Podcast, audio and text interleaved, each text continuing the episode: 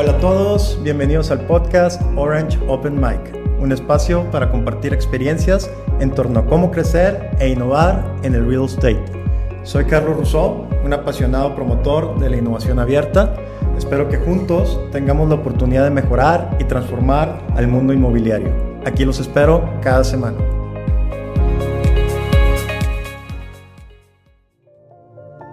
Muy buenas tardes a todos. Hoy tenemos como invitada especial a Andrea Rodríguez, que nos acompaña desde Argentina. Andrea, muy buenas tardes, bienvenida. Muchas gracias, muchas gracias Carlos, gracias por la invitación, un gran gusto estar hablando contigo. Buenísimo, Andrea, qué, qué, padre que nos puedas acompañar. Este, y quisiera eh, preguntarte un poquito para la audiencia que no te conoce, que nos contaras un poquito de tu vida profesional, cómo fue que empezaste en este mundo del real estate.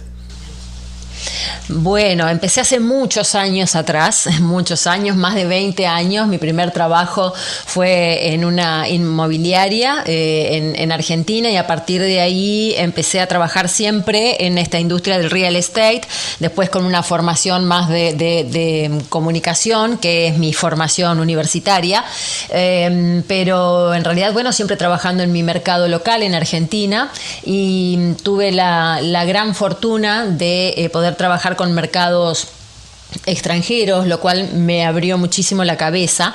Eh, hace 12 años atrás eh, me ofrecieron la representación de MIPIM, un, el evento de real estate más importante del mundo, un mega evento que hace 30 años que se viene haciendo ininterrumpidamente en Cannes. Este fue el primer año por motivo del COVID que no se pudo hacer. Eh, y entonces, bueno, en ese momento la verdad es que no sabía muy bien qué era, pero acepté el desafío y ahí viajé el primer año a, Cannes, eh, allá por el 2000, 2007. Y mm, la verdad es que cuando llegué ahí no podía creer lo que era ese evento. Era algo totalmente distinto a lo que yo había visto hasta ahora, hasta ese momento. Eh, eran 20.000 personas de 100 países, eh, profesionales, 5.000 inversores, gente multimillonaria. El real estate del mundo realmente estaba ahí. Entonces eso primero pero, eh, digamos, me, impactó eh, y segundo, me vine, te imaginarás, con un montón de ideas a, mi país de las cosas que se podían hacer, ¿no? Y que se estaban haciendo en el mundo. Eh, y fue un choque, realmente, fue un choque fuerte cuando llegué y vi nuestra realidad de América Latina pero bueno, eso no, me amedrentó eh, y realmente fui de a poquito este, tratando de traer eh, cosas que, pasaban en ese evento en Europa a, nuestra realidad, ¿no? Y bueno, así fuimos haciendo a lo largo de estos años muchos temas eh, relacionados al real estate, relacionados a los contenidos y demás, y trayendo inversores también de, de Europa hacia América Latina. esto me sirvió, como te decía, para abrir la cabeza realmente y abrir a nuevos mercados y empecé a escuchar muchos conceptos nuevos que ni siquiera se escuchaban en América Latina. Uno de ellos el PropTech. Sí, buenísimo. Y este, más que, que ahora está tomando muchísima fuerza. Y me imagino que, que, mucha gente todavía no está muy relacionada con el concepto. No sé, no sé si nos puedes primero comentar qué es el PropTech, que, que creo que es la unión de dos palabras. Este, pero platícanos tú ¿Qué es este y cómo está teniendo esto un impacto fuerte pues en tu carrera profesional y, en lo que estás mm. haciendo? Bien, sí, sí, bueno, el PropTech justamente viene de Property Technology, es la conjunción de esas dos palabras, y eh, muy sencillamente explicado viene a ser el impacto de la innovación y la tecnología en la industria del real estate. Dentro de esto también, obviamente, la industria de la construcción. Entonces, eh, el PropTech es algo que eh, en América Latina ya, ya está aconteciendo, pero digamos, no es tan, por ahí no es tan conocida la palabra. Eh, sin embargo, en otros mercados como Europa o Estados Unidos se viene hablando de PropTech hace cinco, desde hace cinco o seis años atrás. ¿no? Entonces, justamente eh, eh, yo lo escuché en el MIPIN, en este evento que comentaba antes, lo escuché hace cinco años atrás y dije, bueno, a ver qué, qué, es esto. Me empecé a interiorizar mucho, empecé a conocer mucha gente de, más que nada de UK, que es uno de, las, de los mercados más propulsores del tema del PropTech, los que primero empezaron. Y dije, bueno, a ver qué pasa pasa con América Latina, no? ¿Qué pasa con el PropTech en América Latina? y ahí nos dimos cuenta que no estaba pasando nada, pero que indefectiblemente iba a pasar, porque la tecnología eh, no se puede parar y la tecnología está impactando en todo el mundo y en todos los aspectos, en todos los mercados y las industrias. Esto iba a pasar sin duda en, el real estate. Entonces, eh, así fue que como ya estábamos nosotros trabajando en ese momento, te digo, hace tres años atrás, estábamos trabajando con 10 países de América Latina, teníamos ya el timing eh, de un poco lo que pasaba a nivel regional con mi empresa de, comunicación, ¿no? En real estate. Claro. Eh, yo creo que fuiste muy visionaria en, ver esa tendencia que, creo que ahorita con la pandemia se ha acelerado. Mm. Y como dices, en, Latinoamérica creo que estamos todavía pues muy atrás en, en, estos temas. Y yo he visto cómo tú te has acercado pues a, universidades como el MIT, como Oxford, que tienes una muy buena relación con empresas líderes eh, y organizaciones como Cretec, Unisu. Platícanos, ¿qué, qué, qué, estamos viendo de, de diferencias en Latinoamérica contra lo que se ve en el PropTech en estos países eh, desarrollados. Es un punto muy interesante el que estás planteando y justamente estas relaciones, siempre fue muy curiosa eh, y, me gustó mucho las relaciones internacionales, ¿no? Yo creo que podría ser una muy buena relacionista pública. Entonces siempre fui generando estos contactos con, con el mundo y como bien dices, hace cuatro años que trabajo con el MIT de Massachusetts, específicamente el MIT Center for Real Estate, que es una parte eh, concentrada en el real estate, eh, trabajo con la Universidad de Oxford y mm, justamente al, escuchar a estas personas, eh, al escuchar a estos centros de, innovación, eh, dije, esto lo tenemos que traer a América Latina, tenemos que traer todo este conocimiento a América Latina para, para aprender ¿no? de los que ya vienen trabajando en esto. Eh, y así fue que tomamos la decisión de hacer, de, de, fomentar el ecosistema PropTech en América Latina, te estoy hablando de hace ya casi tres años atrás, al ver que no nadie está estaba haciendo nada. Eh, y entonces hicimos el primer evento en junio del 2018 en Chile, que fue el PropTech Latin Summit. Eh, yo tengo en mi, en, mi agenda, digamos, a eh, James Dersley, que es un inglés, es uno de los top 5 influencers del PropTech del mundo.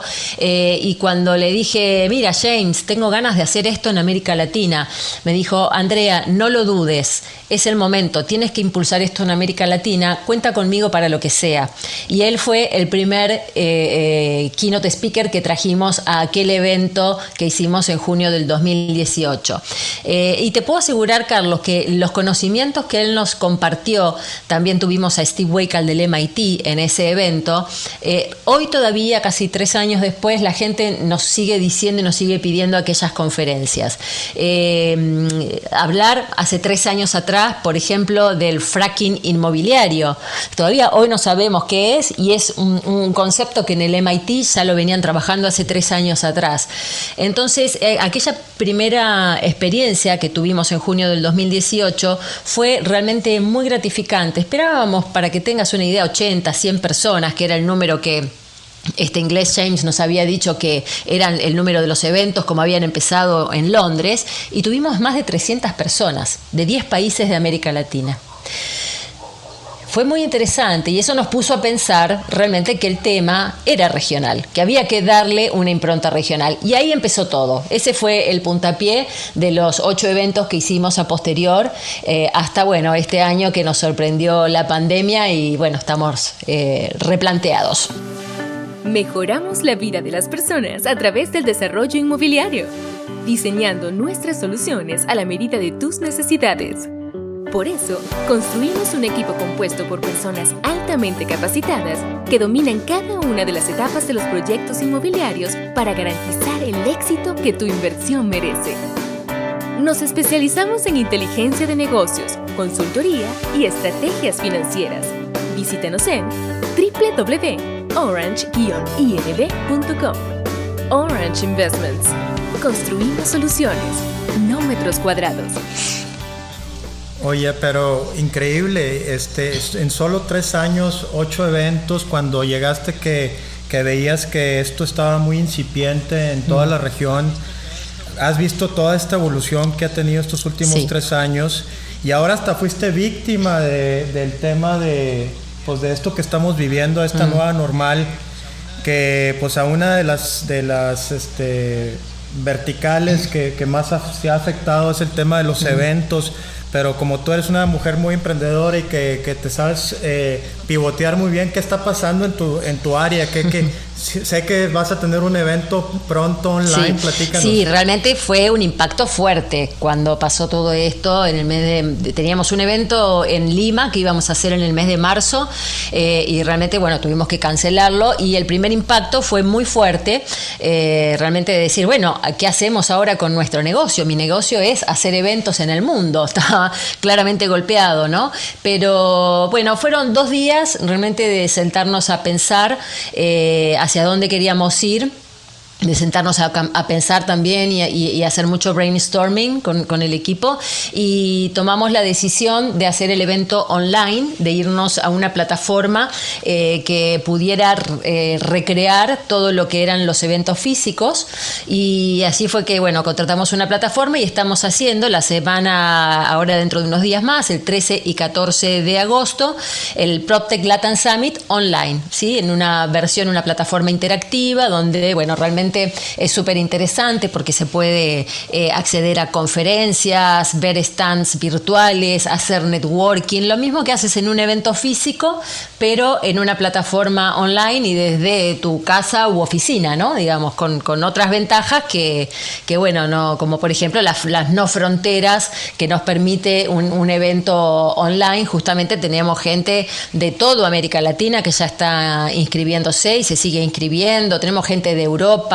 gente de Asia. Eh, entonces, eh, bueno, digamos, nos, nos replanteamos, nos reinventamos, como palabra que se usa mucho hoy, eh, y estamos contentos con esto realmente, que tuvimos una, estamos teniendo una excelente repercusión del público. Creo que eres de las primeras este, que oigo que están haciendo esto en, el, el, tema de los eventos.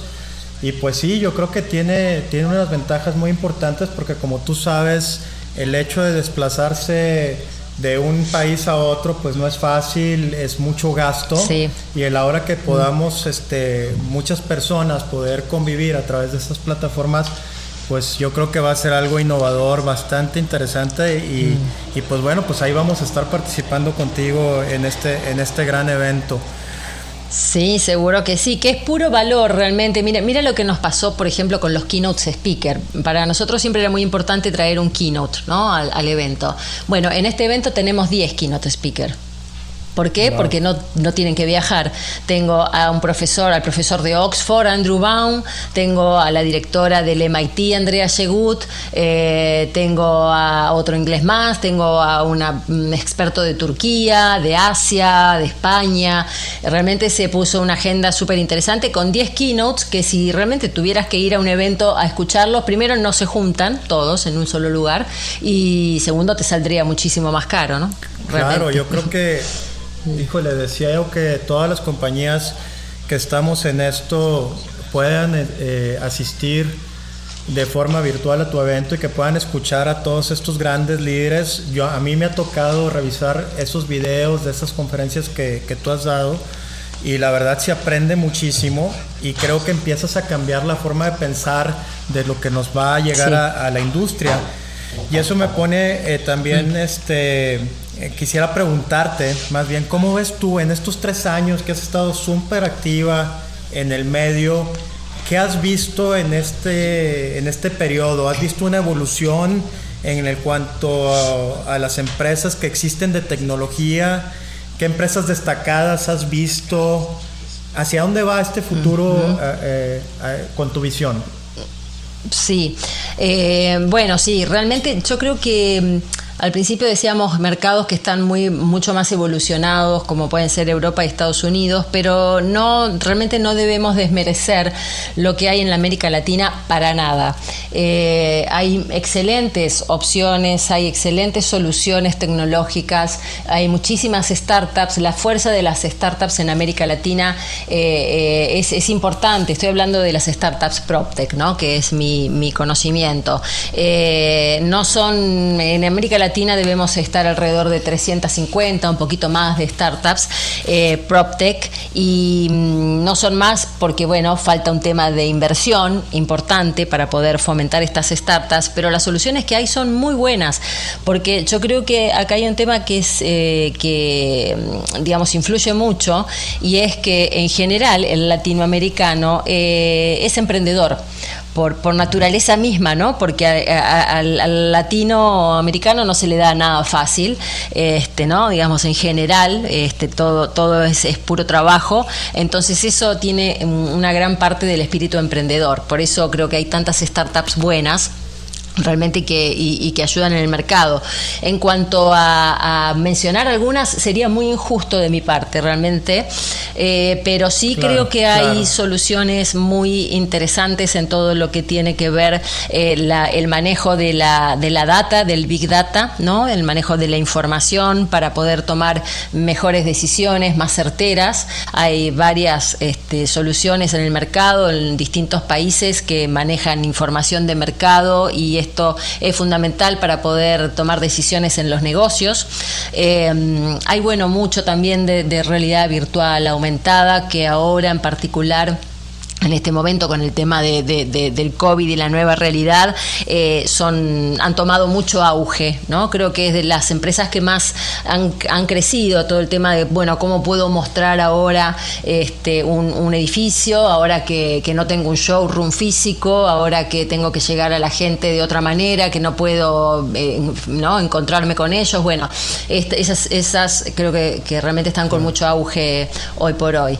Eh, pero bueno, hay, hay muchas soluciones y muy buenas, Carlos, eh, eh, de PropTech en Latam. ¿Cómo estamos en Latinoamérica contra, en el número de, empresas contra otros países en desarrollo? ¿Ves, está creciendo esto? Cada vez hay más emprendedores en nuestra región? Eh, sí, mira, eh, según informes de Unisu, que es, eh, de, James Dersley que mencionaba antes, realmente tienen una información de mercado de mucho valor en su página. hay alrededor de 7.000 startups en el mundo, PropTech, siempre hablando de PropTech, alrededor de 7.000 en el mundo y como te decía, en Latinoamérica, sacando Estados Unidos, en Latinoamérica estamos en 350, ya ese número es del año pasado, así que yo pienso que ahora debe estar más cerca de las 400, ¿no?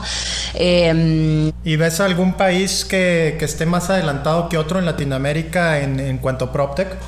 Eh, mira, bueno, Brasil es el que está más lejos. Brasil, gran cantidad de esas casi 400 es de Brasil, más de 200 son de Brasil, el resto se distribuye en la TAM. Eh, pero de lo que estamos también teniendo un poco el timing real nosotros a través del evento, eh, es que los países que más están trabajando en esto es Colombia, México, Chile, Argentina, un poco en ese orden, Perú, ¿no?